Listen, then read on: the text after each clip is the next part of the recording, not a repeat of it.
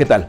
El día de ayer en la capital del estado se llevó a cabo la detención de 12 ciudadanos que transitaban por la vía pública sin el uso de cubrebocas, lo que abrió el debate sobre si fueron actos legales o actos arbitrarios de parte de las autoridades. Incluso hoy el secretario de Seguridad desmentía esta situación.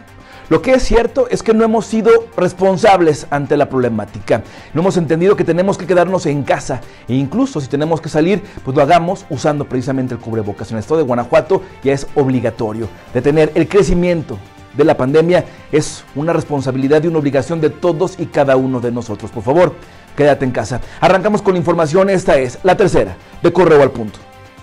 En Moroleón, hombres armados asesinaron a un hombre dentro de un local de máquinas tragamonedas y huyeron en motocicleta. Una mujer que atestiguó el crimen sufrió una crisis nerviosa. Los hechos ocurrieron alrededor de las 4 de la tarde entre las calles María Calderón y Anáhuac. Policías preventivos y paramédicos acudieron al lugar para preparar la escena y auxiliar a la testigo. Personal de la Fiscalía General del Estado se encargará de las averiguaciones. Los diputados panistas Lorena Alfaro, integrante de la Comisión de Turismo, y Miguel Ángel Salim, presidente de la Comisión de Desarrollo Económico del Congreso local, manifestaron que para amortiguar el impacto económico que tendrá la cancelación presencial del Festival Internacional Cervantino, los gobiernos estatal y federal deberán generar apoyo para los comerciantes capitalinos.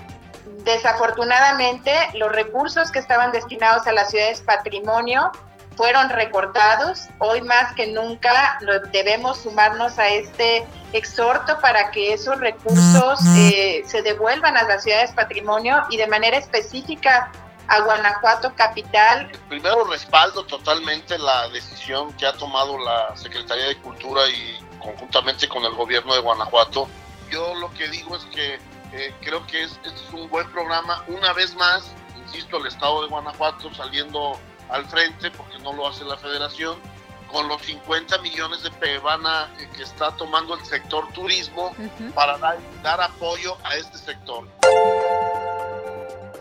La Secretaría de Salud del Estado informó que se contempla que el hospital COVID que fuera Hospital General en la calle 20 de enero de la ciudad de León sirva de manera permanente para atender a pacientes que presenten síntomas de coronavirus. A través de un comunicado, Daniel Díaz Martínez, titular de la dependencia, informó que los hospitales reconvertidos para atender durante la pandemia seguirán operando de manera indefinida bajo este esquema.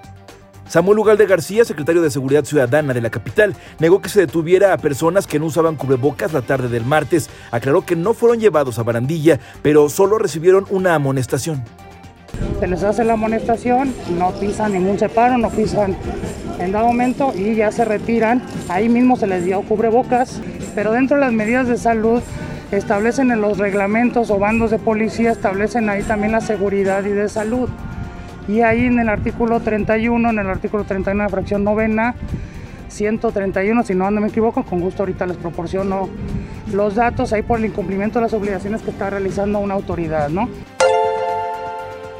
El alcalde de Doctor Mora, Mario Luis Arbizu Méndez, confirmó el primer caso de COVID-19 en su administración. Detalló que el empleado contagiado no requirió hospitalización. Asimismo, se descartó otro caso sospechoso.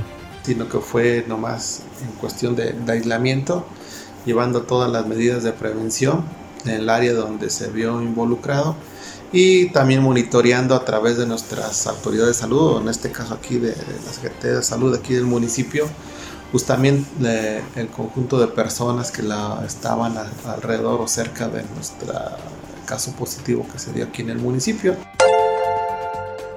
Los transportistas salmantinos reforzaron las medidas sanitarias para seguir prestando servicio. Los protocolos incluyen la sanitización de las unidades, se toma la temperatura a los pasajeros y conductores y se exige el uso de cubrebocas. Al momento, al menos entre el personal de la empresa Villa de Barahona, no se registran casos de COVID.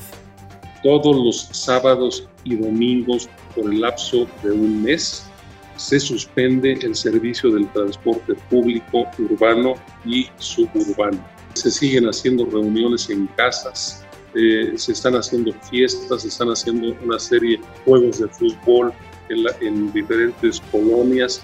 En fin, eh, prácticamente la gente ya no está haciendo caso de ningún tipo de medida. Hasta aquí la información por el momento. Te invito a que permanezcas atento y atenta a nuestras redes sociales y también a nuestro sitio web www.periodicocorreo.com.mx. El día de mañana, a primera hora, no olvides adquirir la edición impresa de tu periódico Correo. Hasta la próxima.